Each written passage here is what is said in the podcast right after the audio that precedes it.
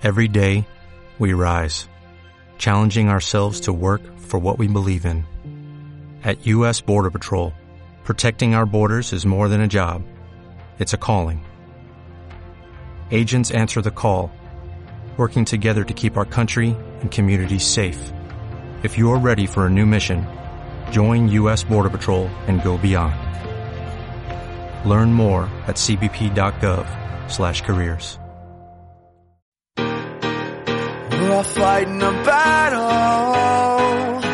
We're singing the same song. Trying to find someone who cares as much as we do.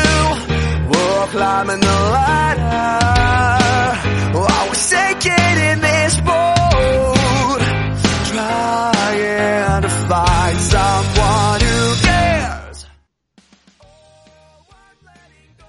Hola, hola, bienvenidos a Sueños de un Otaku. Esta ya la tercera temporada, eh, primer episodio. En un principio no queríamos parar en verano, sin embargo, debido a las vacaciones, se nos hacía muy difícil grabar eh, el episodio y luego también era imposible realmente editarlo, que esa sería la razón principal. Eh, hemos encadenado vacaciones, primero uno y luego el otro, y bueno, al final se han hecho cinco o seis semanas. Hola Jaco, ¿qué tal? ¿Qué tal tus vacaciones? ¿Dónde estuviste? Hola, muy buenas. Pues eh, yo estuve en Girona, eh, allí pasando un poco de calor, 37 grados que estábamos, pero por lo demás un- una maravilla, muy muy bonito aquello. Tú, Mucho, tú estuviste- mucho trekking, hiking. Que Eh, estoy preguntando. No, no, por, no precisamente por el calor. Eh, hicimos uno cerca de un lago y tuvimos que madrugar bastante, porque si, porque de la, si no me te, te podías quedar en el sitio, allí con un golpe de calor, lo que sea, allí. Y encima las zonas que se podían hacer, que eran más o menos bonitas, eran también sin mucho, sin mucha sombra, así que poco trekking. más que nada visitar pueblos y alguna y, a- y, y la capital, que estaba eh, que estaba muy bien. Vale, pues genial. Yo estuve en, en, Ta- estaba en, en Tailandia tres semanas, que es eh, uno de mis países preferidos. He estado unas cuantas veces y bueno, eh, tenía ganas de salir de Japón. Estoy muy contento viviendo en Japón y no tengo, no tengo idea de irme de aquí pronto. Sin embargo, ya sí que tenía ganas de salir por, bueno, pues salir de viaje un poco y hacer un break. Llevaba desde, desde la pandemia, desde que empezó la pandemia, pues poco más de dos años y medio que no había realmente salido de- del país. Y un lugar perfecto para salir y relajarte. Y no solo relajarte, eh, hacer muchas cosas interesantes, eh, un montón de comer comida deliciosa por todas partes y muchas otras cosas, pues Tailandia es el país, es el destino perfecto. Así que bueno, a lo mejor un día de estos hago un especial Sueños de un Otaku Tailandia. Y te pongo los dientes largos. Me parece perfecto por lo, por lo primero y por lo segundo lo tengo claro. Pues nada, lo primero, bueno, a ver, eh, a ver, así rápidamente, quería comentar un poco lo que hemos estado haciendo, así rápido. Y yo he estado viendo los, he visto los dos primeros episodios de She-Hulk, que la verdad es que no me ha flipado, pero sí que me ha molado lo que he visto y me está molando, así que creo que es una serie que voy a, voy a seguir viendo y terminaré de ver. Y luego también, eh, desde que hablamos la última vez, he visto los dos episodios de Los Anillos del Poder, que también me ha gustado bastante, aunque tampoco vamos a, nosotros en nuestro podcast no vamos a dedicar mucho tiempo a hablar de, o no vamos a diseccionar los capítulos ni tal, como se harían en otros podcasts. Eh, por cierto, uno que recomiendo para este tema es, creo que se llama Podcast de Hielo y Fuego, que te lo recomendé a ti también, que, Sí. que está bastante bien. Y, y nada, y con ganas de ver. Ah, perdona, eh, ¿qué he dicho? Era la, era la Casa del Dragón, lo que yo me refería. Ah, vale, sé por eso digo, dicho- anillo de poder. Vale, vale. estrenaba hoy. Se me ha- sí, sí, se me ha ido la olla. Porque es que lo, lo siguiente que te quería decir era los anillos de poder. Que Sí. se estrena hoy, que imagino que tú estarás con el hype también. Pues yo estoy desesperado Sí, por verlos en cuanto pueda. Creo que han sí. estrenado los dos primeros, si no me equivoco. Sí, exacto. Hoy viernes. Pues nada, pues lo veremos el fin de semana, ¿no? Eh, por supuesto. Yo en cuanto sale. termin- yo en cuanto terminamos de grabar y editar el podcast, me pongo con ello. ¿Y Sí. tú qué, qué has estado haciendo así rápidamente? ¿Alguna cosa Pues yo- interesante? Eh, para empezar, eh, quiero recomendar una, una extensión del, del Chrome que se llama eh, Video Speed Controller. Tú ya sabes, ya sabes por qué, porque he empezado con la cantidad de, de cosas pendientes que tengo para ver de series, películas y tal, para ver, por ejemplo, en online, eh, eh, eh, acelerador de vídeo, Netflix sí que tiene, pero hasta Ah. uno y medio.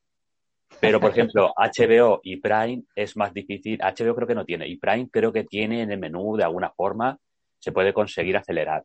Pero con esto, con esta extensión, que creo que también está en Firefox, eh, se llama exactamente igual, por, es Video Speed Controller. Tú apretando a, a las teclas que tú asignes, en mi caso la, está por defecto, que es la G, tú le pones una velocidad de, de dos velocidades o lo que sea a los vídeos y no afecta eh, demasiado para visualizar ciertas series. Las de acción, desde luego, no las puedes ver, pero, por ejemplo, me he visto Westworld tres temporadas en un tiempo récord y, y me he puesto al día. He visto Severance, que me la recomendaste tú, que es una pasada, que aquí se llama Separación. Y voy a ¿La has visto aprovechar para, voy a aprovechar para, te lo dije,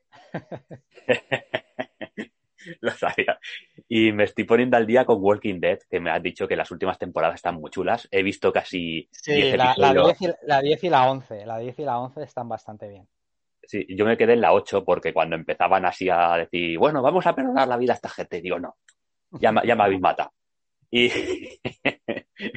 y lo dejé en esa temporada. Y como me lo has dicho, pues eh, digo, bueno, voy a darle caña y estoy yendo a, a dos velocidades eh, prácticamente la, la octava temporada que me he visto casi toda la temporada en tres horas.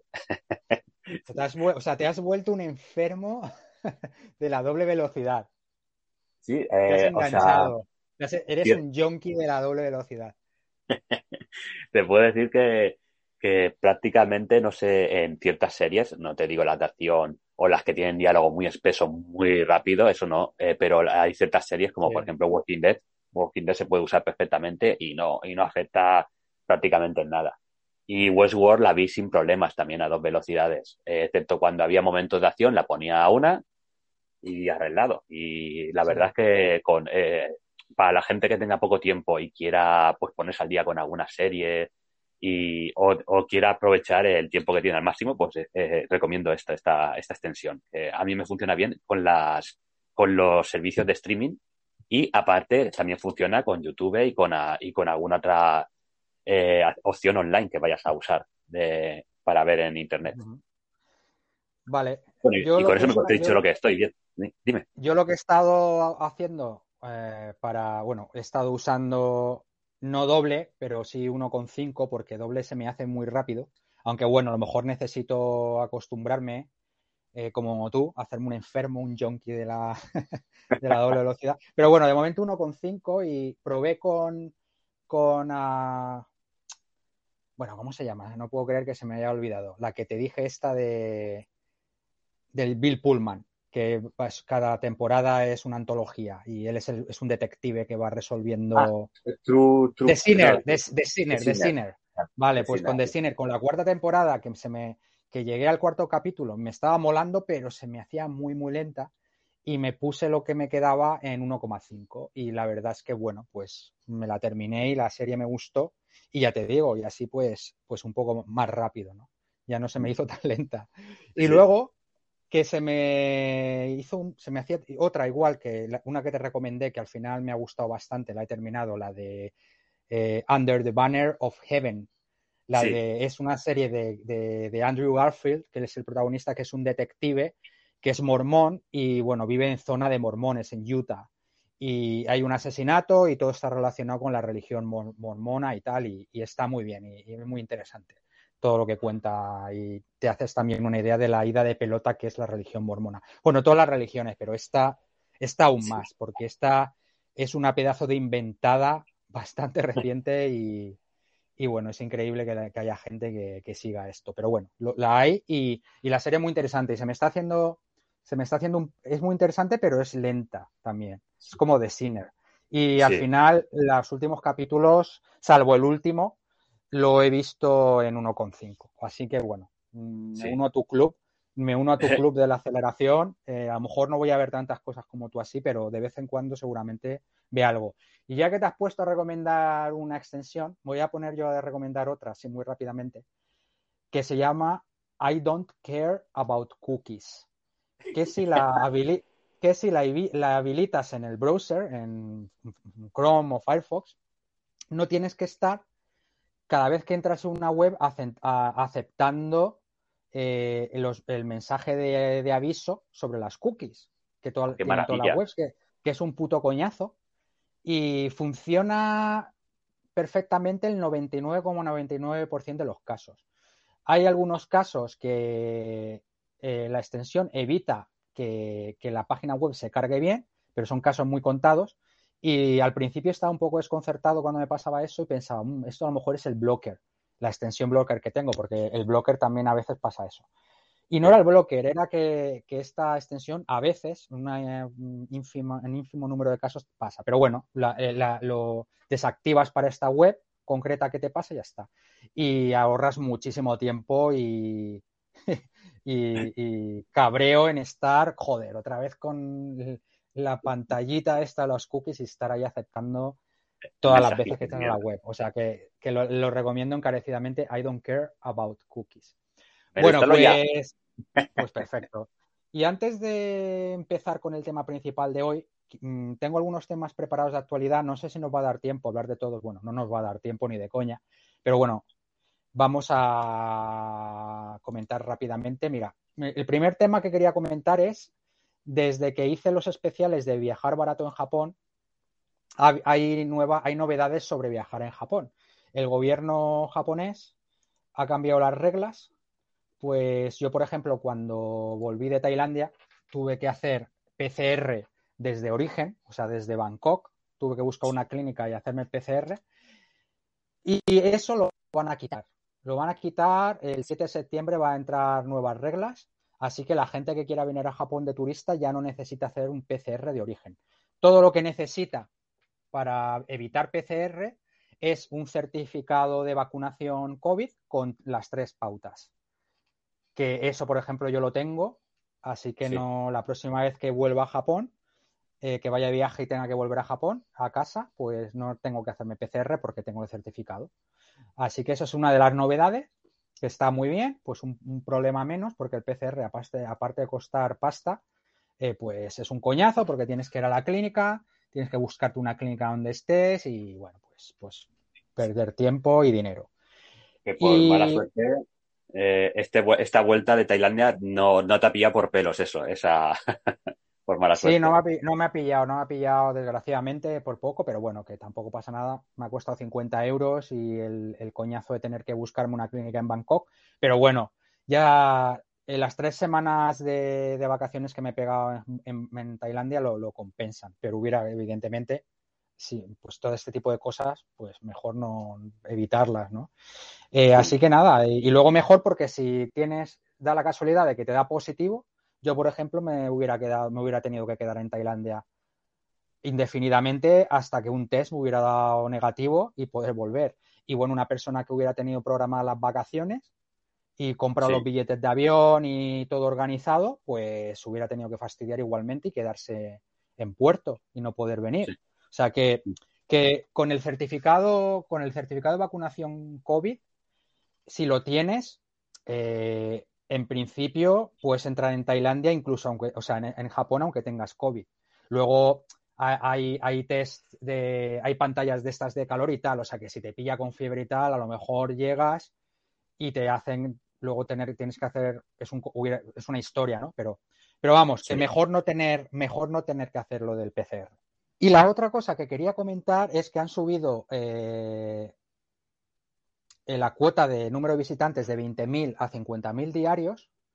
Eh, y luego, aún más importante es, lo más importante de todo, de las nuevas medidas, es que anteriormente para venir a Japón tenías que venir en un grupo organizado. O sea, que, tenías que venir en plan inserso, como, como viajan los abueletes, que te, buscas una agencia de viajes y te inscribes a un viaje organizado en grupo.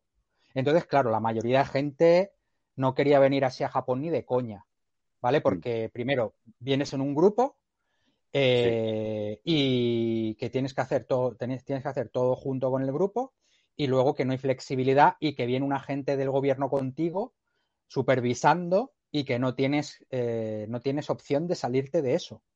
No tienes libertad. libertad cero. Ah, entonces, ahora la nueva medida es, vale, ya no, ya no, ah, o sea, tienes que seguir contratando las cosas por una agencia de viajes. Eh, imagino que habrá a lo mejor un listado de agencias. Entiendo que, mayormente japonesas que tendrán, tendrán eh, atención al cliente en inglés. Y, bueno, te lo organizas por ahí. Y claro, te, te organizas tú lo que quieras sea, pero claro, lo tienes que hacer a través de la agencia de viajes. Por ejemplo, comprar los billetes de avión, eh, los hoteles y ese tipo de cosas. Que no es lo mismo que poder tener libertad total y hacerlo tú lo que quieras, que si me meto en, en eh, eh, ¿cómo se llama? En mm, Sky Scanner, me busco los vuelos por ahí, me los compro y luego me meto en Airbnb y me, y me reservo las habitaciones que me da la gana no es lo mismo, pero bueno, es mil veces mejor que lo del grupo organizado. Así que poco a poco parece que la cosa se va arreglando también aquí en Japón, aunque ya te digo, vamos teniendo récords diarios de, de, casos, normalmente más de 200.000 por día, pero ya es un tema como que, como está pasando en España, en Europa y en todo el mundo en general, eh, que, que, bueno, que como Omicron no es, al menos parece ser que la enfermedad ya ha derivado a algo bastante leve, en general y no hay, los hospitales no están sufriendo presión y no hay muchos casos de gente grave, ¿no? Entonces, si todo sigue así, en teoría, pues ya te digo, Japón tendría que volver a la normalidad pre-COVID para el año que viene, diría yo. Así que ya sabes, Jaco, ya puedes ir pensando qué quieres hacer el año que viene en Japón. perfecto, perfecto. vale, y lo, lo, bueno, cosas de actualidad que quería comentar, a ver si así, a ver si podemos comentar algunas cosillas. Por ejemplo, Jaco, una cosa, un notición. Eh, subida de PlayStation 5, ¿qué te parece? ¿Cómo lo has, cómo lo has digerido? Notición. Pues la verdad es que no tenía, como ya comentamos creo que anteriormente, no tenía intención de pillármela. Pero es, es eh, vamos, creo que es la primera vez eh, desde que recuerde de consolas que después de esperar dos años lleva ya, ¿no? La, la Play 5. Va, a cumplir dos, va a cumplir dos años ahora. sí. Eh, después de dos años es más cara que inicialmente. Eso es. Sí, lo, me, lo dijiste tú, que me hizo gracia. Es la primera consola de la historia que sube de precio después de salir. Al tiempo de salir, en vez de bajar, sube. Es algo bastante singular. Bueno, yo entiendo, lo, a ver, está el, el problema que tenemos en los países desarrollados, en unos más que otros. Bueno, no mm. son los países desarrollados, en un montón de, en todas partes realmente.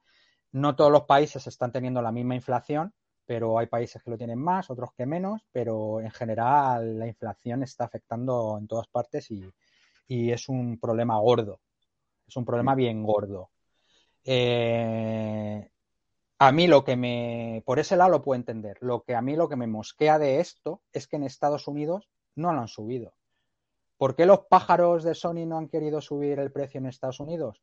Porque en Estados Unidos es donde tienen la, competencia más feroz por mm. parte de Microsoft con su Xbox y han decidido, bueno, pues vamos a que es una, una, cosa que me está tocando los cojones en el tema de la inflación también por parte de las empresas. Es que hay muchas empresas que, eh, que no quieren, no quieren ellos también tomar parte de la responsabilidad de la inflación, que es que como que quieren que sea el consumidor final el que la, el que la absorba toda. Porque yo mm. creo que las empresas también deberían absorber una parte del porcentaje de la inflación. No, no, debería ser solo los consumidores. Y de hecho, una, cosa, una de las cosas buenas de Japón es que muchas empresas sí que han, han, absorbido el, impacto de la inflación y no se lo han trasladado todo al consumidor. Pero bueno, que los de Sony han dicho, bueno, como tenemos el mayor problema de competencia en Estados Unidos, pues vamos a subirle el precio a los tontos de Europa, ¿vale? Que está ahí donde tenemos, eh, digamos, el público más fiel y seguramente nos, nos afecte menos si, subimos el precio, pues que sean los tontos de Europa los que, los que nos eh, financien las consolas para la gente de Estados Unidos. Y a mí lo que me toca los cojones es eso. Eso sí, aparte que lo que tú has comentado, yo no tengo pensado pillarme una PlayStation 5 ni ninguna otra consola porque me gustaría eh, ya tirar de, plataformas, ir tirando de plataformas de, cloud, de cloud gaming. Pero aún así me toca los cojones. Sí.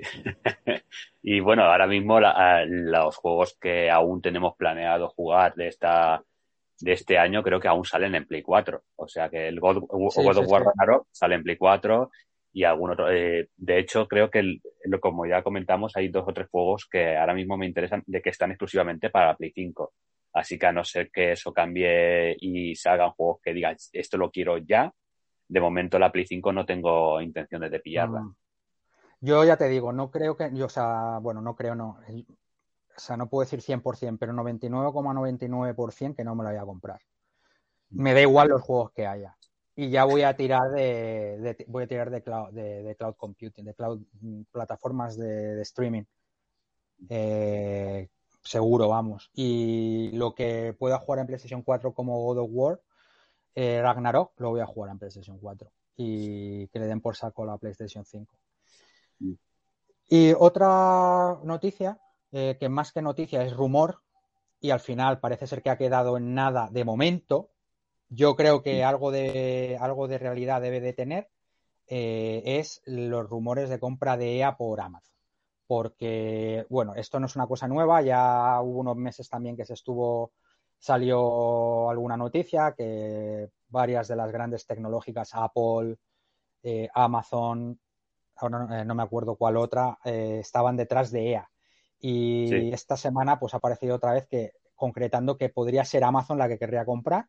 Luego ha salido, salió una noticia también diciendo, no, esto se va a anunciar hoy. Luego eh, un medio bastante importante comentó que, que no, que no, que Amazon no la iba a comprar, no iba a hacer la oferta tal. Pero eso no quiere decir que no, que no haya, no hayan conversaciones detrás y tendría sentido. Primero por, porque Amazon haría como, como Microsoft con, con Activision Blizzard. Que por cierto, he estado leyendo hoy que en Reino Unido su comisión de competencia podría echar para atrás el tema y bueno, o sea que la cosa no está clara aún eh, con esta adquisición. Y bueno, pues eh, lo de Amazon con EA podría ser parecido, ¿no? Amazon Luna, que eh, Jaco, por cierto, solo está en Estados Unidos. Lo estuve mirando. De momento solo está en Estados Unidos. Eh, tendría todo el sentido que, quisieran tener las franquicias de EA, de Electronic Arts, de salida en su servicio de suscripción, ¿no? Para atraer a, pues a, más, a más jugadores, ¿no? A más suscriptores. Y luego, por otro lado, otra cosa que tendría sentido y parece ser que EA esté muy, esté también, o sea, EA, Amazon esté muy interesada, es en el tema de franquicias Mm, usar las franquicias de EA también para otros medios como la televisión para series y el cine, pues como últimamente están haciendo un montón de, otras compañías como Sony, que están empezando a salir mm, películas y series eh, que están en desarrollo y han salido para, para pues eso, eh, para mm, el cine y para algunas eh, plataformas de streaming. Y bueno, pues y, bueno, y Capcom está haciendo con sus licencias y, realmente todas, ¿no? Casi todas. Eh, Konami también, pues salió, por ejemplo, Castlevania para, para Netflix y todas están intentando, ¿no? Usar sus franquicias en otros medios. ¿Qué te parece, Jaco? Pues eh, si sigue adelante, yo creo que, porque yo tengo también eh, Prime, a mí me interesaría, pues, si alguno, teniendo ya lo de lo de Microsoft, que el Game Pass, que de vez en cuando pues lo activo para jugar contigo a dobles o algún juego que me interese, pues si está Prime también, que hay muchos juegos de Electronic Arts que a, mí, por ejemplo, la Dead Space creo que es, sería también la...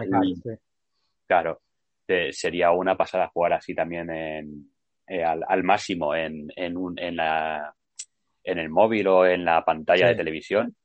Y, y, la verdad es que espero que, bueno, no por la competencia a lo mejor va a ser un poco peor, pero bueno, eh, a, mí, a mí me gustaría que, que, que pasara que la y la adquiriera. Y las series, en cuanto a series, mm, no sé cómo lo harían, depende de lo que invirtieran y de a quién contrataran como director, pero también puede salir buenas series. Y las franquicias que tiene Electronic Arts pueden salir muy buenas series, de hecho.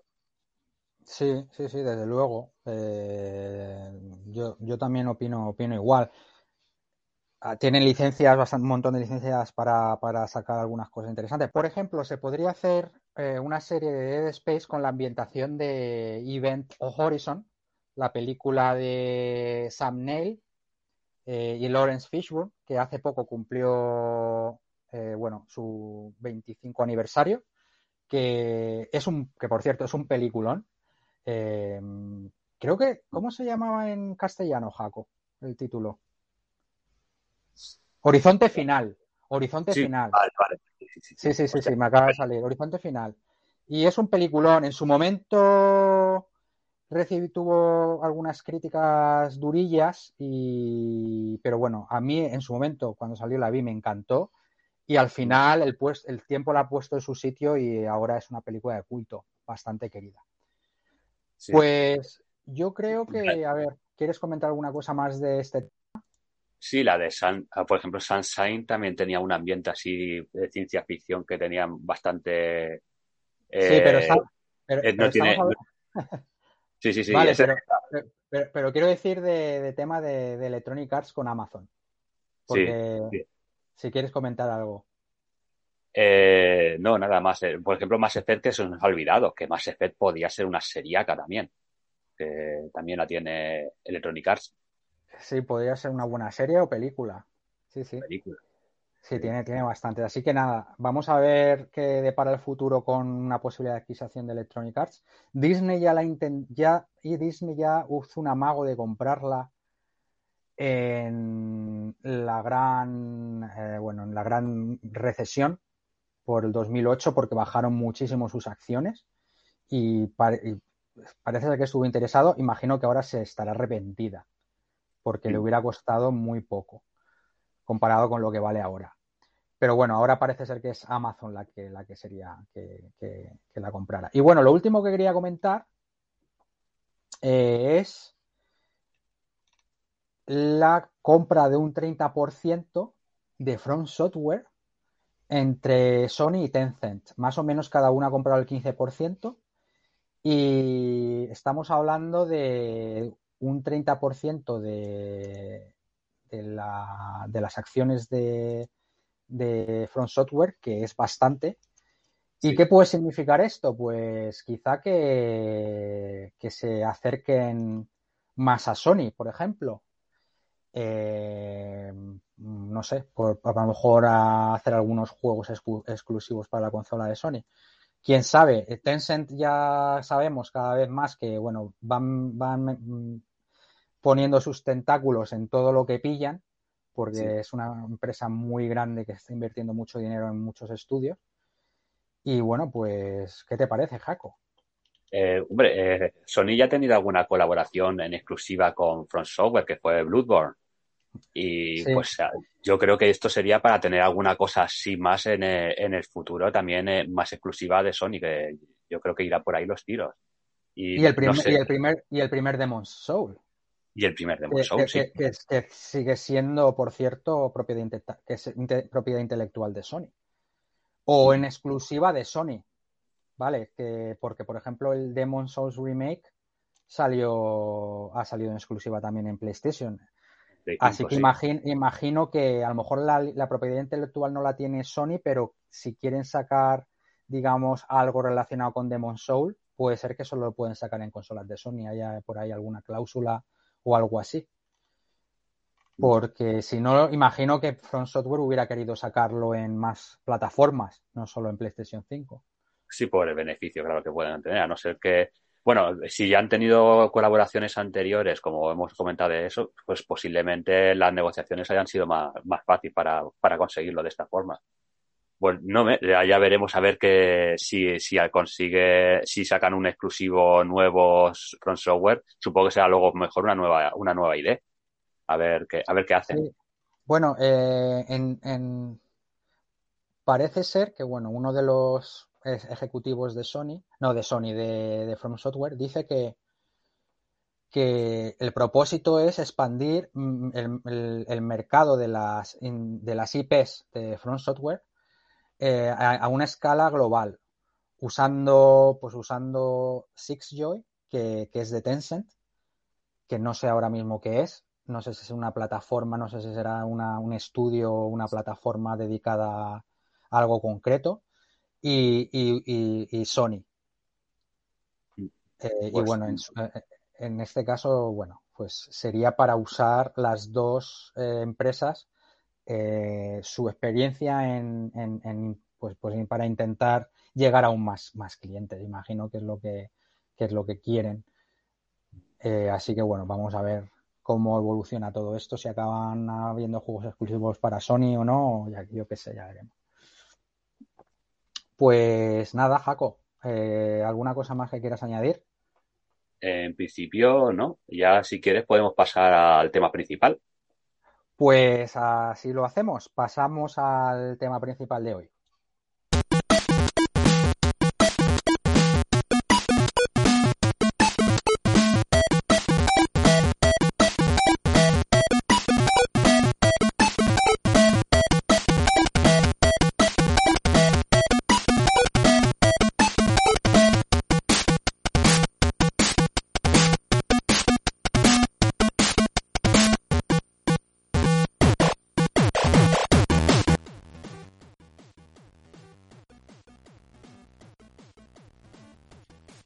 Pues la primera película de hoy, voy a empezar yo, eh, es del mismo director de una película la que hablamos en la primera parte. La película en cuestión se llama Bone Tomahawk y creo que me has comentado tú que el título en España es el mismo, no le dieron título en castellano. Sí, no lo han cambiado. Y el director es eh, S. Craig Solar, que es el. Esta es su primera película y aquí es donde eh, yo conocí a este director por esta, por esta primera película que hizo. la sinopsis de la película es: En los últimos días del viejo oeste, un viejo sheriff, un ayudante y un pistolero se unen para rescatar al médico de su pueblo de unos indios caníbales. Eh, pues Gran premisa, la verdad. una premisa, una premisa un poco, pues eso, atípica para, un western. Luego comentaré un poco el estilo de la película. Siguiendo con, el, con la trama, voy a hacer una pequeña pues, explicación de la primera parte de la película. en la década de, lo, de 1890, los bandidos Purvis y Buddy están en un cementerio de nativos americanos.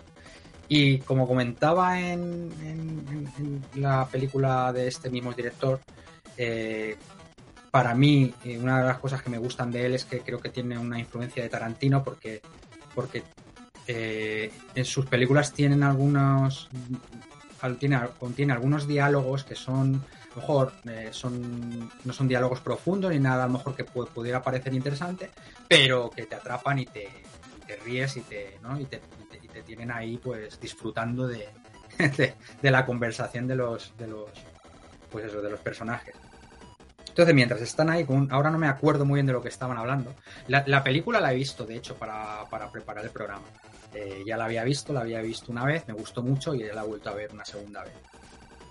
Y mientras están con uno de estos diálogos, eh, les tienden una emboscada, unos indios que no se sabe muy bien así quiénes son, ¿no? Les tienden una emboscada y Purvis es asesinado, mientras que Buddy escapa. Eh, Buddy llega al cercano pueblo de Bright Hope y entierra, donde entierra su botín. Sin embargo, el ayudante del sheriff lo se, lo dice al sheriff, lo denuncia a Frank, a Franklin Hunt, que dispara a Buddy en la pierna cuando intentaba escapar.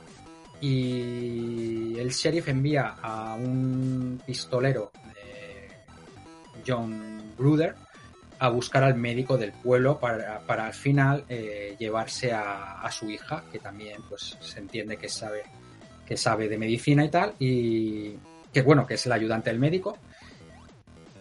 Mientras esta está uh, cuidando a su marido, que es, es, el capataz del rancho y que se había roto una pierna, pues está ahí. Cuando llega Bruder, le cuenta todo esto y, y, se, la, y se la lleva. Eh, entonces, bueno, eh, Hunt, el, sheriff, deja a Samantha en la, en la, oficina con otro de sus ayudantes, Nick, para atender las heridas de Buddy en la celda de la cárcel.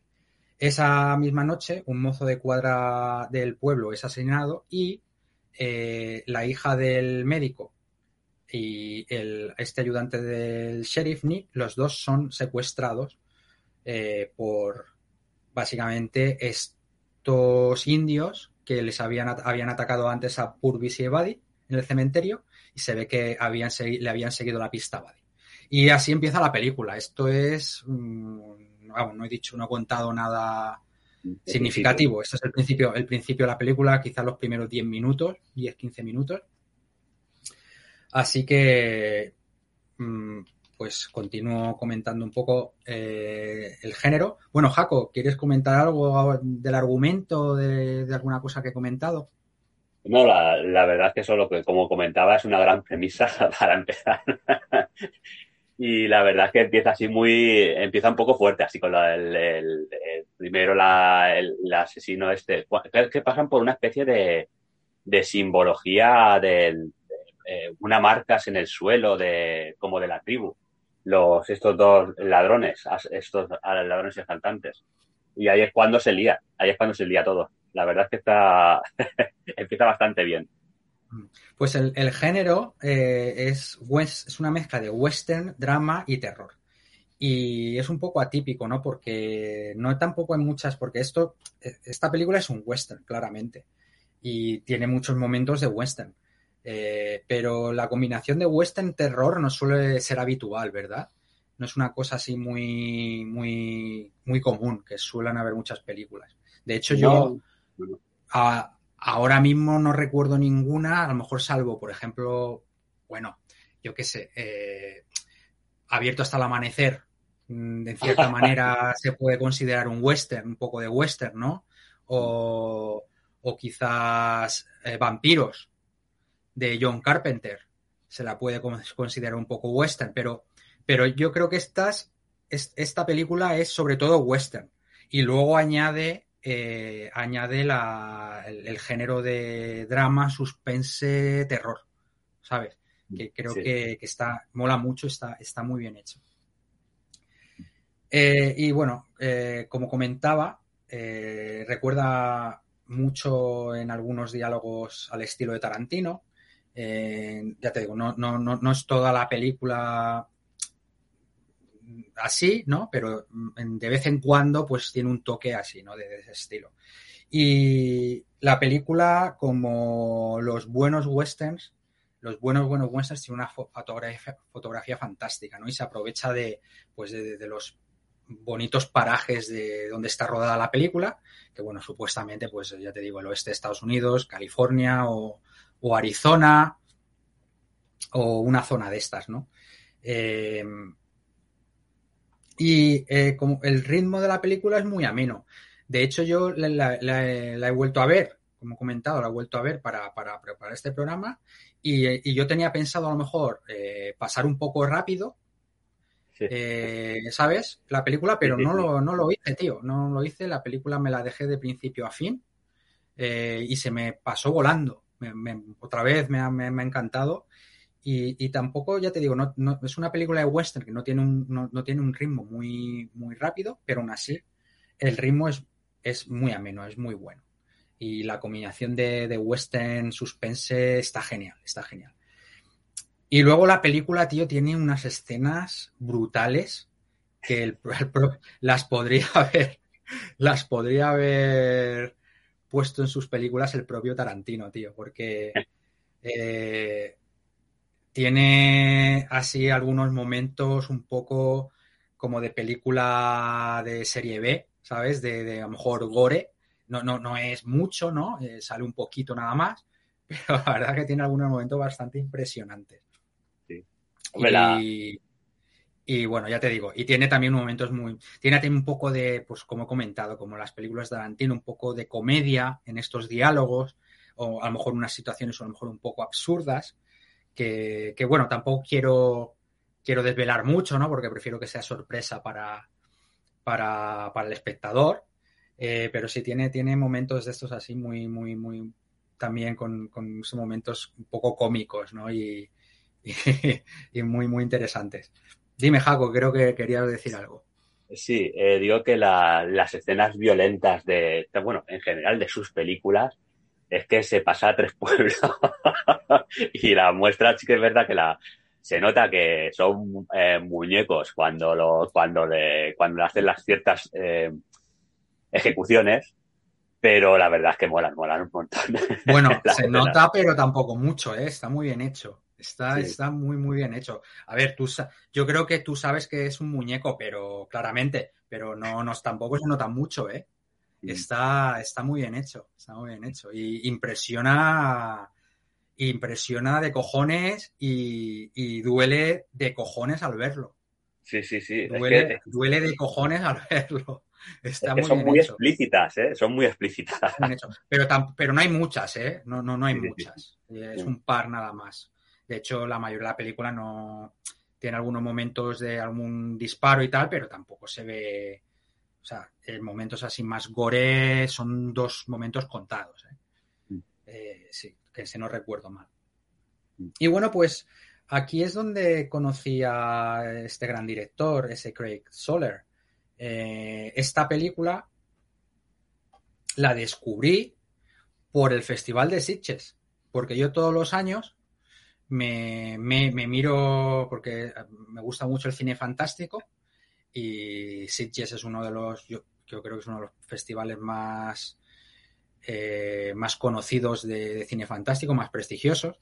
Y, y de- todos los años me miro a ver las películas que han, que han están en competición o que han mostrado y tal. Y, esta, pues en, en ese año, dije, ah, mira, eh, se veía en la, además se veía en la carátula ese gran jepeto que tiene que tiene Carl Russell.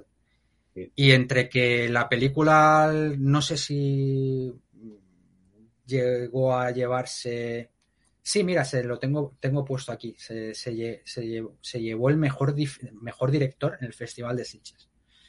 Eh, se llevó el premio y tal. O sea, que una película que gustó mucho. Y ya con el reparto que vi que, que, que tenía, no me lo pensé. Eh, me- desde, bueno, Carl Russell a mí me mola mucho. Entonces, cualquier cosa que haga Carl Russell, yo le- la tengo ya eh, de primeras, pues eh, considerada como una, como una opción de, de- de película a ver. Y luego también, eh, que bueno, Carl Russell, ya, ya me meto con el reparto, es el, es el, es el sheriff, que hace, ya te digo, le pega de puta madre, además de- después de haber visto a Carl Russell en Tombstone, que es un peliculón, eh, con, bueno, no sé si te recuerda, acuerdas tú esta película, Jaco, la película de, de Tombstone, de Wyatt Earp. De Tombstone. Eh, por, eh, Sí, en el que Carl, Carl Russell, Carl Russell es Wyatt Earp en esa película. Y luego su el, el criminal con el que hace, el pistolero que hace buenas migas, que es, es Val Kilmer, que tiene una relación de amistad y se une a él y a sus hermanos. ¿No, ¿No has visto esa película, tío? Pues por el nombre, eh, no sé si cómo se llamará en castellano, pero por Tombstone no me suena. No, es que el título original es Tombstone. Ahora mm, no tengo ni idea de, del título en español, si lo cambiaron o no. Te lo bueno, déjame que lo mire rápido. De hecho, lo estoy mirando ya. Se llama igual Tombstone. No le cambiaron el nombre. Pues, tío, Pues eh, si no has visto esta película, tienes que ver. Es, una, es un western sobre una historia muy, muy conocida en Estados Unidos. Eh, el tiroteo en OK Corral, en Tombstone, que es el nombre del pueblo en Arizona. Y Vale, pues la bueno, Carl Russell y hace un papelón y Val Kilmer hace otro papelón. Bueno, si no has visto esta película, te la tienes que apuntar ya porque es que es un un pequeño delito que no lo hayas visto.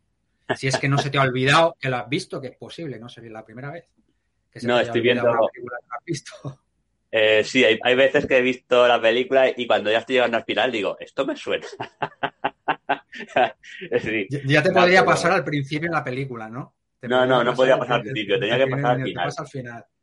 Sí, que eso Pues me pasó con, eh, con Liar's Cake, que es con el, con el actor este que está haciendo las últimas de James Bond. ¿Cómo se llama? El Daniel, Daniel Craig. Craig. Sí, que hay una película de él, de Liar's Cake, que me gustó mucho. Y luego cuando la voy a ver, digo, esta no la he visto. Y cuando ya estaba llegando al final, con el giro que da, digo, esto, esto me suena, esto me suena y, y la había visto. Sí, sí. Pues Tombstone te puede decir que clásico. viendo aquí y no, esta Clásico no la he de visto. Jaco. Vale, pues ya está. la- ahí la tienes. De nada, Jaco. Eh, y pues Carl Russell, que hace de sheriff, y como te comentaba, recuerda así al papel que hizo un poco de, de pistolero en, en Wyatt, en Tombstone, porque también, de hecho, en la, en la película también es, acaba siendo sheriff en un momento determinado de la historia. Eh, y luego otro actor que me gusta muchísimo es Patrick Wilson, que es, Sí. que es aquí el, el- el marido de la, el capataz que tiene la pierna rota, que es el marido de la, de la ayudante de- del médico que secuestra. Que, que me encanta este actor, le sigo la pista desde que lo vi en, eh, ¿cómo se llama? La película esta de James Wan, que me gusta De mucho. Conjuring. No, no, no, an- anterior, anterior. Eh, no me acuerdo. También de terror de James Wan.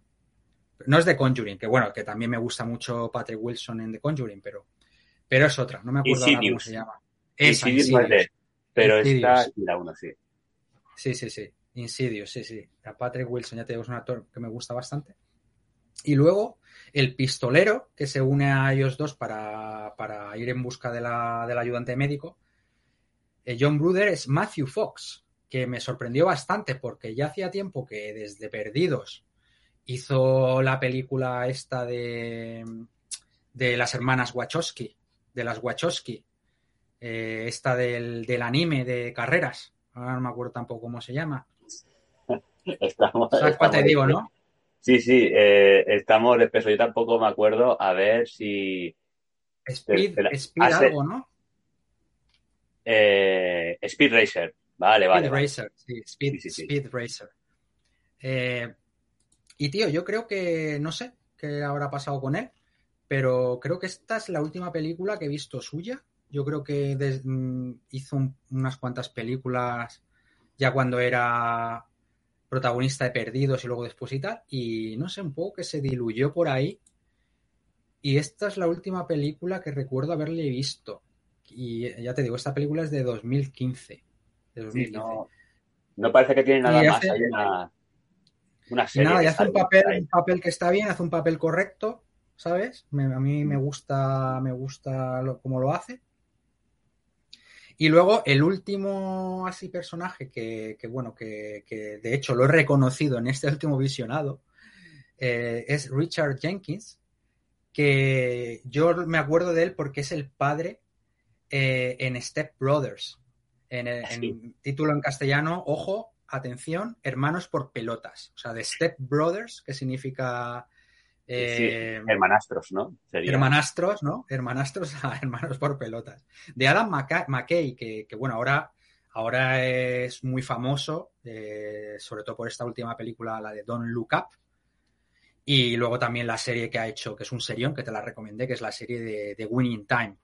La, la historia de, de cómo se formaron los, los Ángeles Lakers de los años 80. Que Sí. también la recomiendo, es un serión. Eh, pues tío, eh, este es el este actor Richard Jenkins, que es el ayudante de sheriff, es el padre en Step Brothers, que creo que, que hace un papelón porque está muy gracioso. Este también me, me suena a mí este actor de la, de la forma del agua, que es el, el vecino de la, de la protagonista, que Ah, la pues mira, no, me acuerdo, no me acordaba, tío, no me acordaba. La- la- eso, esa es otra película que tengo que revisionar, la de. Ah, perdona, ¿cuál, cuál has dicho? La forma del agua. Ah, la de la, la de Guillermo del Toro. Sí, esa, esa. Ah, vale, no, no, no, esa no la voy a revisionar. creía que, creía que, creía que decías la de la, la, la- esta, la película esta de, de M. Night Shyamalan, Ah, no, De la- esa es. ¿Cómo se llamaba esa? Sí, el, se la dama del, ¿no? agua o algo así. no Algo, acuerdo. algo así, sí, sí. Pues Pensaba que decías esa. Pues no, no, no me acuerdo de este actor. Sí. La de Forma del Agua la he visto y no me acordaba de, de este actor. Si tú dices Mm. que sale, yo no, no me acordaba. Sí, es el vecino. El, el vecino simpático.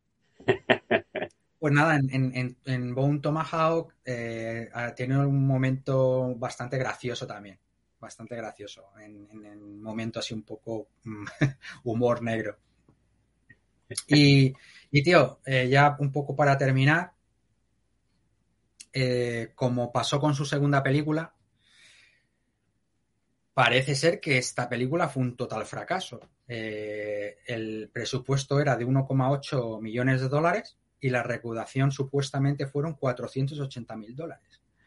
Así Joder. que un tortazo en toda regla, que si esto es correcto, increíblemente le dieron dinero para hacer la segunda película, de la que hablamos en el anterior programa, otro peliculón, tanto esta como su segunda película, que ya lo comenté también que fue un fracaso en, en taquilla. Y la tercera película, que yo creo que volveré a, que no volveré a hablar, hablaré de ella en otro, en otro programa, a lo mejor en la parte 3, parte 4, porque yo creo que de, este, de esta temática vamos a ir sacando programas, porque Tenemos, tenemos no, unas cuantas. no, no, entre- sí, entre tenemos, tenemos, un, tenemos un saco, tenemos un saco de películas de este tipo para recomendar. Eh, y igual fue otro fracaso y a ver si a la tercera fue la vencida y ya desde entonces no va a volver a hacer películas, que sería una pena, pero es increíble que, que sí, que, que tres grandes películas, tres grandes fracasos, a no ser que a lo mejor hayan sacado luego dinero por otra parte, quién sabe. Que Así que, pues, pues dime, dime, Jaco. A ver, que digo que lo que me cosas. extraña es que para su primera película tuviera este reparto, o sea, que el tío tendría contactos para, para dice, bueno, voy a empezar esto y que, y que Carl Russell y que los, eh, los otros dos eh, son actores bast- eh, que tienen un poco de caché, en principio. Sí, no, y que- claro, sobre todo Carl, Carl Russell, Patrick Wilson Sí, sí. también, ¿no? Pero sobre todo Carl Russell. Carl Russell es un actor que, que, que- que es protagonista en muchas películas porque tiene una... A ver, no tiene el nivel de atracción de, de Tom Cruise o algo así, pero tiene un nivel de atracción considerable para ser protagonista de una, de una película, ¿no? Y, y de hecho, una de las cosas que me, me atraparon para ver la película fue cuando lo vi a él Sí, y sí. vi, hostia, a Carl Russell. O sea que, que sí, que tienes toda la razón.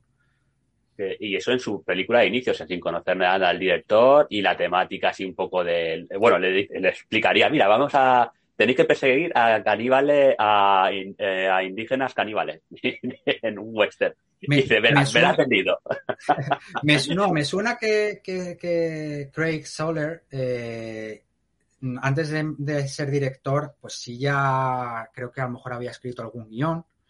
Ah, y, vale. y- y bueno, como suele pasar mucho, eh, bueno, tampoco creo que pase una cantidad increíblemente alta de veces, pero por ejemplo, para ponerte un ejemplo, Tarantino con Reservoir Dogs, que es su primer, básicamente su primera película, ¿no?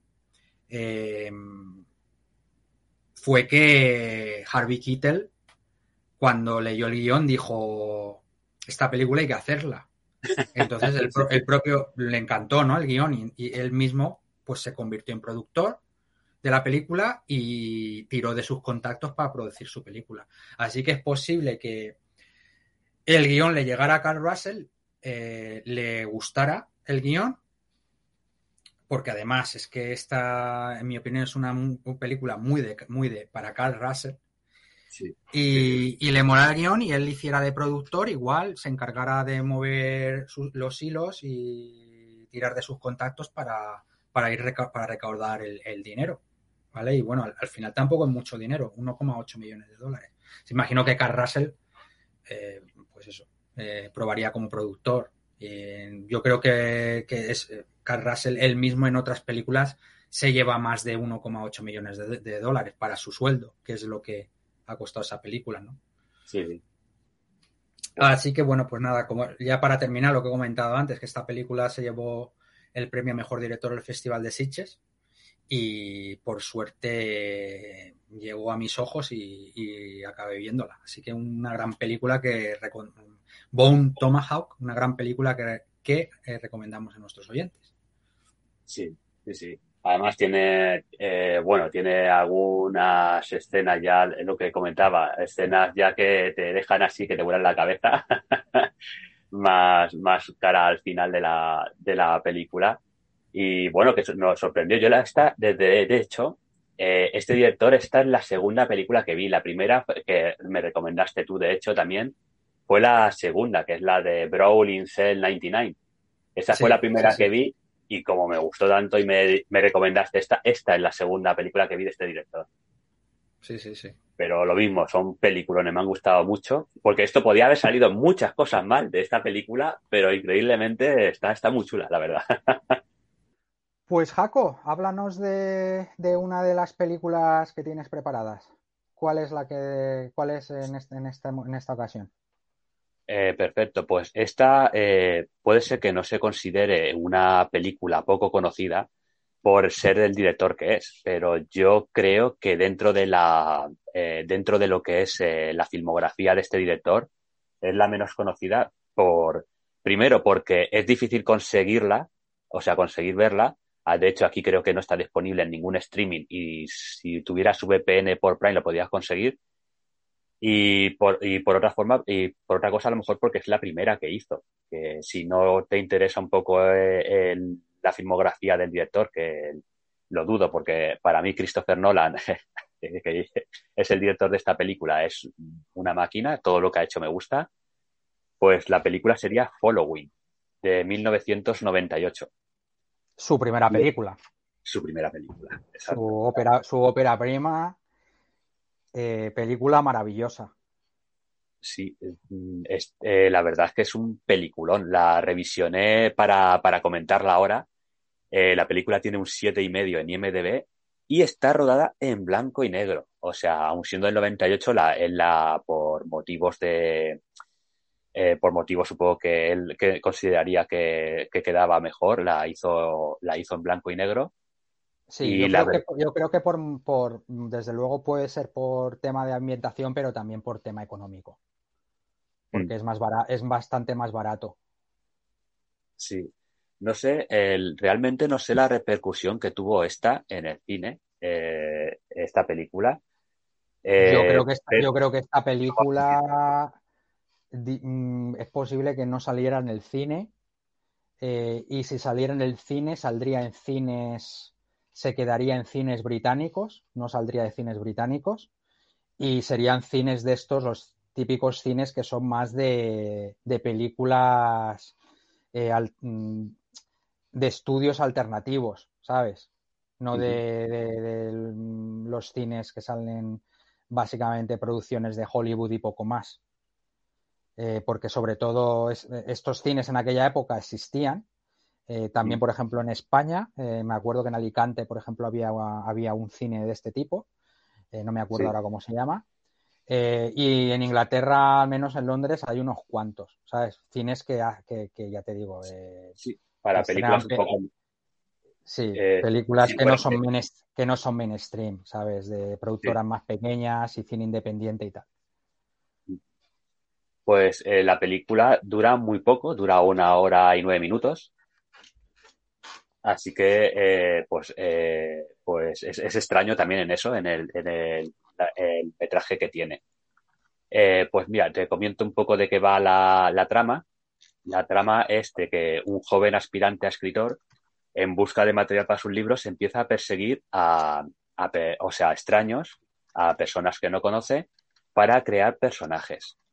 ¿Qué pasa? Que el tío, para no para no engancharse a perseguir a gente, se crea unas, unas reglas que son que, que para eh, no, no seguir a una persona durante mucho tiempo, no seguir a mujeres por callejones oscuros, porque bueno, por, por, lo, que es, porque le pueden tachar de, de acosador, y eh, no perseguir a una persona más de, una, más de un día seguido.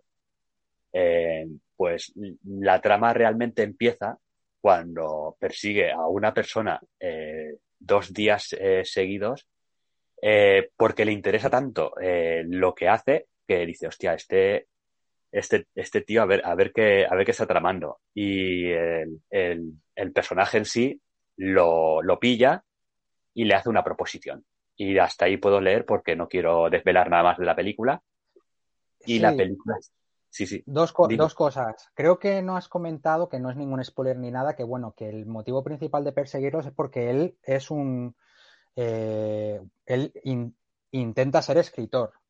Sí, sí, lo, digo- No lo he sé, comentado no. lo primero. Vale, vale. Sí, sí. Y, y- y luego que sí, que, que es que cuando este personaje, luego, porque luego comentaremos un poco el actor que interpreta a este personaje, eh, o sea, el, el protagonista se siente fascinado por, el- por, por este personaje. Y es por lo que rompe, rompe sus propias reglas, ¿no? Y empieza a, y empieza pues, a seguirlo más. Sí, de hecho, eh, claro, el tío se, se hace casi, al principio se hace casi adicto a perseguir. Eh, o sea, eh, por eso se pone las reglas, para no, para no, para poder centrarse luego también en, en el libro. Pues mira, esto, esto es otra cosa muy interesante de esta película, que es, es que el, eh, no sale el tiempo, por ejemplo, le pone un mes antes, unos días antes o un día después, no te sale en ningún momento. Tú tienes que saber en qué línea temporal está pasando los hechos, eh, basándote en el look del personaje. O sea, el look al principio del personaje eh, eh, tiene, eh, empieza con eh, pelo largo y perilla.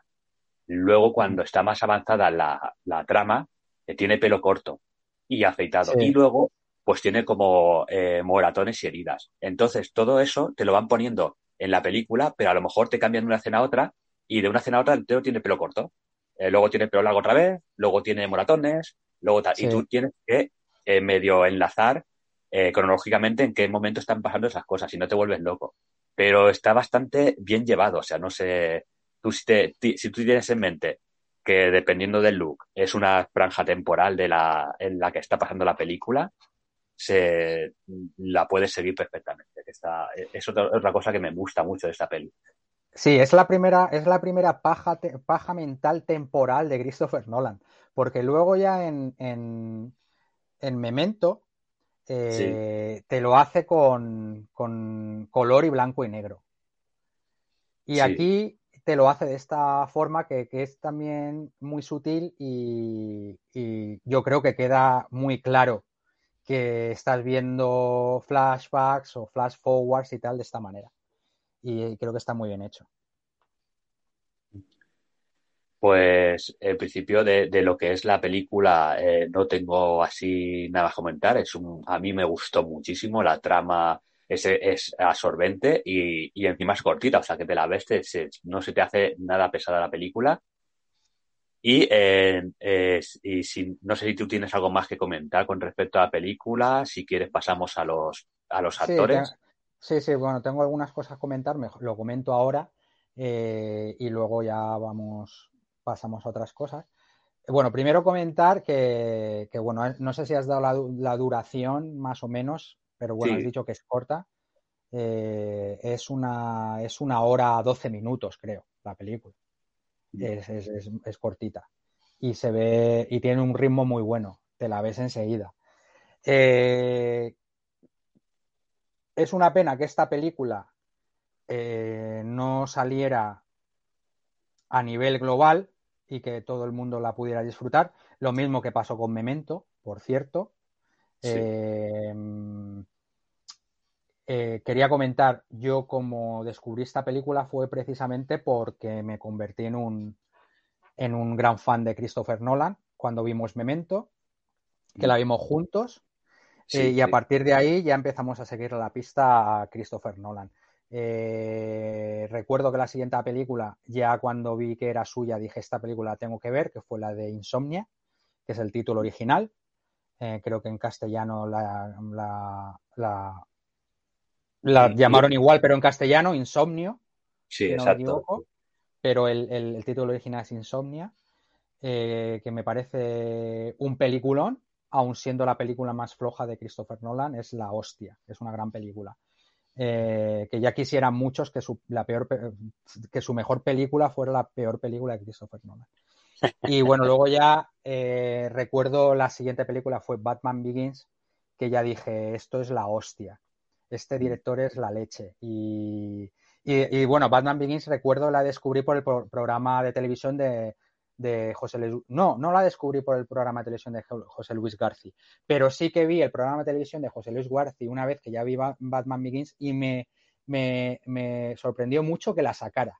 Y es cuando yo, a, a partir de, empecé a, a, tener mayor respeto por García porque, bueno, digo, García no solo aprecia grandes clásicos, sino aprecia también grandes películas contemporáneas. Y, sí. y, recuerdo que la sacaron en su programa y me alegró mucho decir, mira, pues, pues también sacan cosas, cosas modernas en, en y, y, García sabe apreciar cosas modernas en, en, su, en su programa y tal. Y, y, bueno, Batman Begins no sabía que era de, de, Christopher Nolan y cuando me enteré que era, una vez viéndola y vi que en los créditos que era suya, dije, hostia, qué puto peliculón. Y más, más, más respeto para, para Christopher Nolan. Y bueno, ya las siguientes ya ya hemos, ya hemos básicamente las hemos anticipado desde, desde, que, desde el desarrollo y ya deseando que salgan, como Oppenheimer, ¿no? Que estamos los dos deseando verla. Sí, que sale eh, el, el, año que viene, en julio del sí, año que sí, viene. Sí, ya hay un teaser, creo que te lo comenté. Sí, eh, sí, lo he y, y, nada, pues desde entonces ya seguimos a Christopher Nolan y, y, y recuerdo que dije, hostia, eh, ¿cuál es la primera película de Christopher Nolan? ¿Qué hay antes de Memento? Y la, la, lo, estuve, lo, estuve, mirando. Lo que ya no recuerdo es si la vimos juntos o no. Eh, la de sí. Halloween. Vale, sí. pues, pues la vimos, pues nada, en, antes, de irme de, antes de irme de España, ya hace 16 años, solíamos ver muchas películas juntos. Pues bueno, pues esta es una más. Y nos encantó, nos encantó. Y, y nada, comentarle a la gente que bueno, que, que si quieren verla, pues ya saben, eh, Torrent el, sí. protocolo, el protocolo que acaba en torrent, porque no creo que haya ninguna manera realmente de verla, a no ser, a no ser que sea por torrent. Pero bueno, es lo que hay y, y nada. Sí. Que la disfruten porque, porque es un peliculón. Lo que no recuerdo es la primera vez que la vimos, creo que no estaba traducida al castellano, la tuvimos que ver en inglés. Eh, sí, sí, sí, no, no, no, está traducida al castellano. O sea, esta película, si la quiere, si alguien la quiere ver, la va a tener que ver en versión original que tampoco es ningún, ningún drama, ni es el acabose, ni el fin del mundo. Eh, de hecho, yo creo que todo el mundo debería ver eh, cine y series en versión original, con subtítulos en castellano. Pues eh, perfecto. De las otras películas, bueno, es que eh, lo que estabas diciendo, que Christopher Nolan, esta película me acuerdo que cuando fuimos, me la recomendó un compañero de trabajo y fuimos a Videoclub juntos y dice, mira, esta me la recomendó un compañero que no tenía muy claro los gustos ¿Cuál? de mi compañero, eh, Memento. Eso, correcto, Memento, sí. Memento, eh, que no, no, lo he dicho, fallo mío. y, y, la, y la fuimos a ver, claro, yo aún no tenía muy claro los, los gustos de mi compañero. Digo, vamos a ver esta, que me la han recomendado, a ver qué tal. Y nos quedamos absolutamente flipados con la película. O sea, eh, la le, hiciste, le hiciste, bueno, tu compañero desde entonces es tu ídolo. sí, sí, la verdad que sí. Luego creo que no sé si nos, no sé si me recomendó algo más de este, de este calibre, pero solo por esto me ya se merece un altar, la verdad. El descubrirnos a Christopher Nolan. Qué maravilla. Sí, y, sí. y, fuimos a Videoclub juntos y la vimos y nos quedamos, eh, vamos, flipados, flipados mínimo. a partir de ahí lo que tú ya dices, luego ya buscamos la de Halloween, Insomnio, que también nos gustó mucho, y bueno, la trilogía de Batman, El truco final, Origen, Interstellar, Dunkerque, Tenet, todo malas películas. Sí, sí, sí. sí. De hecho, Dunker Dunkerque creo que te paso el, te pasé el vídeo, eh, creo que es unos 10 minutos de, de una conversación de, de un periodista o, o no, no, sé, youtuber o no sé, pero con, con Tarantino, hablando sí. de, de, Dunkerque, ¿no? Y, y, bueno, pues explicando que le parece una maravilla.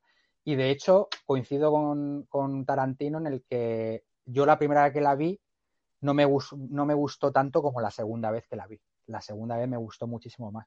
Y Tarantino comenta exactamente lo mismo de la película. Pero bueno, sí. todas las películas de Nolan son la hostia. Son muy buenas, tío. Sí. De hecho, prácticamente tanto Memento como Tenet, como Interestelar y Origen y tal, hay que revisionarlas una segunda vez para más o menos saber el principio, que, que captar mejor los, los, las cosas del principio. O sea, sí, sí, eh, porque sí. sabiendo el final, la, las, cos, las cositas que te va dejando al principio que al principio no, no entiendes muy bien por qué pasan ciertas cosas, después al revisionarla dices, hostia, esto pasa, pasa por, por este motivo. Claro que, está, está muy bien. Sí, es una, es una pasada. Yo creo que todas las películas de Nolan, incluso Dunkerque, eh, tienen un montón de detalles que los aprecias en el, a partir del segundo visionado. Y bueno, con, con Tenet, con Tenet ya no te digo, ya no te digo nada, ¿sabes? Con Tenet, Memento, Inception, ya vamos, eh, hay detalles para, para, para aburrirte. De hecho, Tenet, me acuerdo que me mandaste un vídeo de 20 minutos que salía eh, cómo iban hacia adelante, hacia atrás, en cada escena. En la escena del aeropuerto se veía como así como las figuras de ellos yendo hacia adelante y ellos yendo hacia atrás en varios colores. La escena, o sea, las diferentes escenas, eh, la del principio y la de la batalla final. Y todas esas escenas eh, eh, contrastando los que van hacia adelante y los que van hacia atrás. Y, es un, un, ejercicio de encajar cosas brutal y está muy, muy bien. El vídeo, sí, es una pasada. está muy curado. Es una pasada. Yo, bueno, yo creo que uno de los problemas que tiene Tenet y que, que bueno, ahora vamos a después de esto volvemos a Following porque si no nos debíamos mucho del tema. Pero uno de los problemas que tiene Tenet, eh, digamos que ha, ha habido muchas, tenido unas críticas no tiene unas críticas tan buenas, no tiene críticas malas, pero no tan buenas como otras películas de Nolan, es que cuesta bastante entenderla. ¿Vale? Mm. Y, y, al primer visionado, olvídate. O sea, olvídate. Luego ya con el siguiente, los siguientes visionados se entiende bastante más. Pero yo creo que es uno de los problemas que desgraciadamente ha tenido, que, mucha gente, eh, ya te digo, no ha tenido la paciencia de decir, no, que también por otro lado lo entiendo, ¿no? Una película deberías entenderla bien con un solo visionado, pero yo ya te digo, Tenet no creo que nos... O sea, yo creo que, que todo el mundo es, ha sido capaz de entender el, el lo principal de la película. aunque, aunque aún así, ya te digo, creo que es difícil eh, con, con respecto a otras películas, ¿sabes? Pero bueno, yo creo que es uno de los problemas que ha tenido. Y nada, pues si quieres eh, volvemos a Following. Sí, bueno, eh, solo para una cosilla, por ejemplo, esto que estás comentando es lo que le pasó con Memento cuando lo quiso hacer en América. Me dijiste que quisieron rodar Memento en orden cronológico porque decían que no se iba a entender bien la película. Y, y de hecho creo que hay una grabación, una, una una grabación de la película en orden cronológico que no tiene nada que ver con la sí, este, sí, esto fue que esto fue que lo, o sea que los distribuidores de Memento en Estados Unidos le pidieron a Nolan que hiciera un montaje lineal de la película. Y imagino que por temas económicos eh, Nolan, esto le tocaría mucho los cojones y se tuvo que aguantar y morder la lengua y no decirles que no, eh, pues por, yo entiendo que por temas económicos, pero al final la versión de Memento que salió en Estados Unidos fue un montaje, otro montaje distinto, lineal, para, para ese mercado, porque los distribuidores se lo exigieron, porque no, porque pensaron que era, ellos pensaron que era muy arriesgado sacar el montaje original que por cierto es una obra maestra y, es una pena que tuviera que salir así en, Estados, en el mercado de Estados Unidos, ¿no? Y espero que al menos eso sirviera para que la película ganara dinero y entiendo que sí, porque así luego Nolan pudo sacar Insomnia, que fue su siguiente película. Pero sí, esa es, un, esa es una es una es una anécdota bastante bastante interesante de, de Memento. Vale, pues no sé si quieres destacar algo más o pasamos ya a los actores. Sí, pasa a los actores y ya vamos comentando eh, conforme también a lo mejor se me vaya me, se me, vaya surgiendo alguna cosa, alguna cosa quiera comentar. Vale, pues realmente de los actores que salieron en la película, creo que ninguno ha, salido ha salido como actor de, para hacer muchas, o sea, salió en estas y poco más, se les son poco conocidos en el resto. Por ejemplo, el actor principal es Jeremy Theobald, eh, que tiene papeles muy poco relevantes en, Tenet y, Batman Begins. y poco más. O sea, está Sí, bueno, básicamente lo único que ha hecho aparte de Following es, es salir en eh, tener algún papelillo en películas de Nolan y entiendo porque él y Nolan tendrán buena relación por haber rodado esta primera película juntos. Sí, y yo no, no veo que hiciera mal papel, pero parece que no, no triunfó, eh, no la carrera no despegó después de esta película. No, yo creo que debe, debe tener, se debe dedicar a otra cosa. Yo no creo que, que sea actor profesional. Porque con lo que ha hecho no le puede dar para, para vivir. Para vivir, sí, no. debe ser una cosa, esto debe ser una cosa secundaria para él. Igual que, igual que el otro actor, que también, que es un papelazo que brutal, que es el que hace de cop, que es Alex Howe, que es el, el, que, eh, el que persigue, que termina descubriéndolo, que es eh, casi el coactor, el coprotagonista, se puede decir, de la, de la película. Este hace un papelón brutal y realmente tampoco ha hecho nada importante después de, de Halloween. No, es que de hecho no ha hecho, otra, no ha hecho nada más. Yo, a mí me sorprendió muchísimo, porque yo, yo, lo estuve mirando, yo bueno, volví a ver la película para preparar este, esta grabación eh, y, estuve mirando, vi la película, volví a flipar con la película y estuve mirando el casting y dije, oh, coño, este me sorprendió mucho, este actor que ha hecho un papelón aquí, porque además lo hace genial, eh, el papel el papel requiere tener, mostrar un, carisma importante y personalidad, ¿no? Y atracción. Y yo creo que lo hace de puta madre y me sorprendió mucho que este tipo no haya hecho ninguna otra cosa. Imagino que diría, no, esto no es para mí o... No sé, porque a lo mejor esta película es un poco película eh, como hizo Tarantino con su primera película. No me acuerdo ahora cómo se llama. Es un poco una película amateur eh, y a lo mejor de ahí eh, dijeron, bueno, hacemos esto y vamos a ver qué pasa con esto. Y Nolan acabó siendo un director brillante y por ejemplo, este dijo, bueno, yo hago esta película, en plan, esto, yo soy un aficionado al, a la interpretación, pero, pero yo no, no, quiero ser actor. Quién sabe, ¿no? Y es una pena, ¿no? Porque yo creo que podría haber sido un gran actor. Sí, la, verdad es que sí. De hecho, de los que de los actores de, porque luego hay prácticamente solo hay cuatro actores. Está el, el Theobald, el Alex, este que, que hace que interpreta a Cobb, el Alex Howe, la rubia, que es Lucy Russell, que tampoco tiene gran, eh, grandes películas en su quehacer. Y, a mí, por cierto, es la, la, que menos me, el actor que menos me gusta de, esta película. Y, y, el último es el policía, que hace, que es John Nolan, que esto me sorprendió descubrirlo, que es el tío de esto a mí me Esto a mí me voló la cabeza, porque cuando lo vi, lo reconocí de, claro, porque fue una película que vimos hace muchos años. Y ahora que la volví a ver, dije, coño, pero si este es el, lo reconocí por el papel que hace en Person of Interest, que es uno de los, es uno de los villanos por de Person of Interest y sale muchísimo. Y dije, ah, coño, pero si es ese Person of Interest. Y cuando dijo, ah, pero si es, es que además es, es, es eh, tío de Christopher Nolan. Me, me voló la cabeza. La, la, verdad es que sí me sorprendió, eh, porque claro, yo leí John Nolan y digo, bueno, no sé, será alguien que se apellida Nolan y lo, eh, lo busqué y realmente era el... Sí, sí, es, es pariente, es pariente de Nolan. Pariente, pariente. Nolan.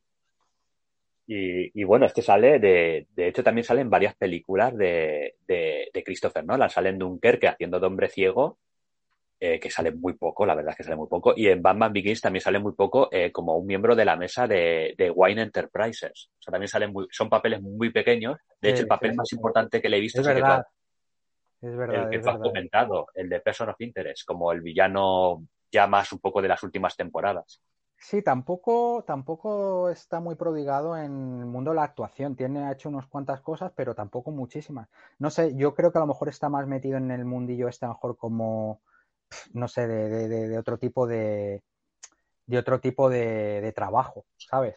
Pero que sí. sí. que algunos papeles ha hecho por ahí. Pues, eh, pues nada, al principio son los cuatro sí, actores. Al, sí, al final de, de, entre los actores y Nolan, al final, o sea, de Christopher Nolan, el que más, digamos, ha seguido en el mundo del cine y para triunfar, lo que no está escrito es, es Christopher Nolan. Christopher Nolan, ¿has dicho? Christopher Nolan, sí. Sí.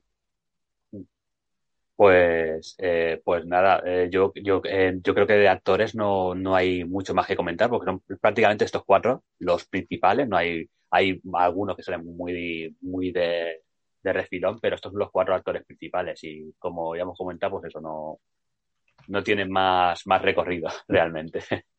Mm. ¿Tú tienes algo más que comentar con respecto así a, a lo mejor a la, música o algo? Porque la música, pues eso, está, encaja muy bien en la película, pero tampoco, no sé, no, no la veo muy destacable tampoco. Sí, no, la música yo tampoco, yo creo que encaja bien y tal, y bueno, tampoco es que haya mucho, sea muy extensa y tal, pero bueno, está bien. Quería comentar eh, eh, el, el presupuesto y la recaudación. Y, y es una película que, que recauda muy poco por eso que te he comentado, imagino que estaría limitada, ya te digo, a cines de, a cines de cine independiente de, de Reino Unido, pero claro, es que también cuesta muy poco. El presupuesto son 6.000, fueron 6.000 dólares y la recaudación fueron 50.000 dólares. O sea que, que en ratio, en sí. ratio pre- eh, gasto-ingreso está muy bien. Es básicamente eh, pues ocho veces más. Ocho La- veces pues- más de, de lo que, de lo que ha costado. Pues, eh, pues mira, le salió después de esta ya Memento, que también, pues es que para no seguir a este director, la verdad. Y bueno, por suerte, eh, no es como el que hemos comentado anteriormente, el Pon Tomahawk, que sí que tuvo pérdidas y ha seguido sacando películas. Este al menos, y creo que ha sido exponencial, o sea, conforme iba sacando películas, cada vez más recaudación. El tío. Sí, Eh, bueno, sí, sí, aunque el coste era mayor también, es verdad. Sí, sí. Bueno, desgraciadamente con Tenet, eh, bueno, por, eh, tuvo, tuvo muy mala suerte por el tema de la pandemia.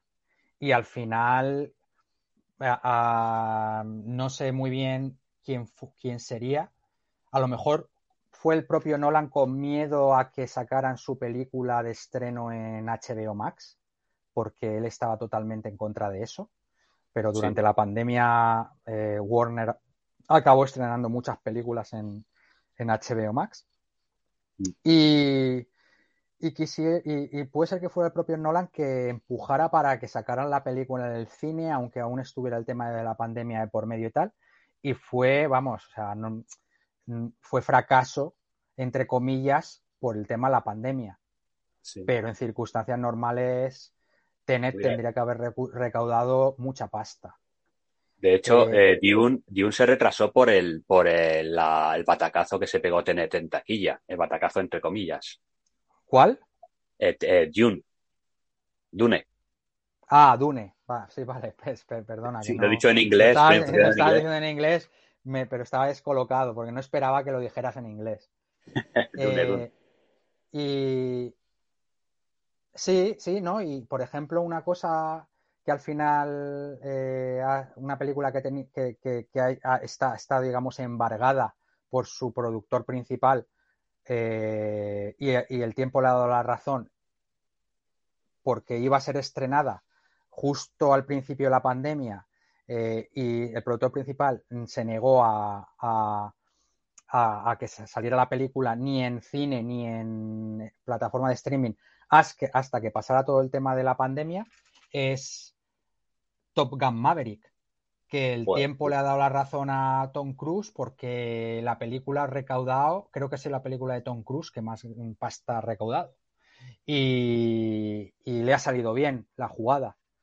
A- el esperarse a que se aclarara todo el tema de la pandemia. Y él se negaba, se negaba a que la película saliera ni como Tenet, en un momento así claro, eh, o sea, incierto. Y luego también que él se negaba que él no quería que saliera en plataforma de streaming, quería que saliera en cine. Y, y la, y la maniobra le ha dado la razón porque ha sido su, su película más su película más taquillera y eso es mucho decir de Tom Cruise porque tiene películas muy taquilleras. Sí, sí. Ah, bueno, sin ir lejos, Así la, la de Misión Imposible, sí. Sí, así que fue una, fue una pena eh, por el lado de Tenet y luego por, por el lado de, de que al final yo creo que una de las cosas por las que Warner y, y, y Nolan rompieron fue este. De- bueno, eh, yo tengo que decir que esta fue la primera que me llevó en, la, en plena pandemia, o sea, bueno, eh, cuando se podía ir al cine con muchas restricciones, fue una de las películas que me llevó al cine. De hecho, después de esta creo que no volví hasta que acabó, hasta que ahora ha vuelto a normalizarse tal. Esta fue una de las que me hizo ir. Sí. Mm. Y yo, de hecho, fue la última película que vi en el cine. Yo una curiosidad que quería comentar de Following es que, bueno, Nolan la, la diseñó para que fuera muy, muy, muy barata. Eh, aunque al final la producción mm, fue bastante extrema, incluso por, para una película de bajo presupuesto como esta, porque con muy poco dinero y equipamiento limitado, eh, la producción de, ya te digo, con, con, los, con los actores y todo, y, toda, y todo el equipo, tuvieron que trabajar, ya te digo, a tiempo completo, eh, incluso fines, eh, bueno, durante, durante días de, normales de la semana y luego incluso fines de semana, pues tú, tú mm, ya te digo, la película llevó casi un año. O sea que estuvieron currando bastante. Incluso para ser poca gente y la película que dura al final, la edición la dejó en hora y cuarto y tal. O sea que, que ya te digo que, que, fue una pasada. Fue una pasada. Eh, y, y, nada, nada, ¿no? Yo, por mi lado, yo no creo que nada más. No sé qué tú cómo lo tienes planeado, no sé si quieres terminar no, esto, lo bueno. Esto era todo. Quería comentar un poco Following, el, director que ya lo hemos comentado, y las, las películas en general. recomendar tanto esta película Following, que para mí me parece un peliculón de inicio de mm. Christopher Nolan, como todo su, toda su filmografía. No hay ninguna que sea más realmente que hemos visto. Así que nada, esto queda por mi parte y creo que por la tuya recomendado eh, fervientemente. Ah, sí, bueno, nada, comentar también que la película se filmó en Londres. Que mm. eh, exclusivamente. Y yo creo que, ya te digo, que, no, Londres le da un toque eh, bastante film noir a, la película, que bueno, de hecho es una. El, el, la, la, el, el género de la película yo creo que se puede definir como film noir. Y nada, ya está. Pues lo dejamos aquí, Jaco. Eh, ha sido un placer volver a conectar contigo. Empezamos tercera temporada y esperemos que esperemos poder ir grabando podcasts regularmente, que a nosotros lo pasamos bastante bien haciéndolo y espero que ya te digo que todo siga así, que hagamos una tercera temporada bastante completita como hicimos la segunda temporada. Yo creo que ya vamos a sacar 23 programas. Una maravilla, perfecto. Yo, yo también un placer eh, por mi parte y, espero eso que, la, que podamos hacerlo de forma regular y eso, disfrutando muchísimo grabando esto. Pues perfecto, Jaco. Entonces, hasta la próxima, hasta el próximo programa. Hasta la próxima, Ari. Hasta aquí ha llegado el programa de hoy. Muchísimas gracias por escucharnos. Si os ha gustado el programa, por favor, suscribíos. También dadle a like porque así nos ayuda para la difusión del programa en las distintas plataformas.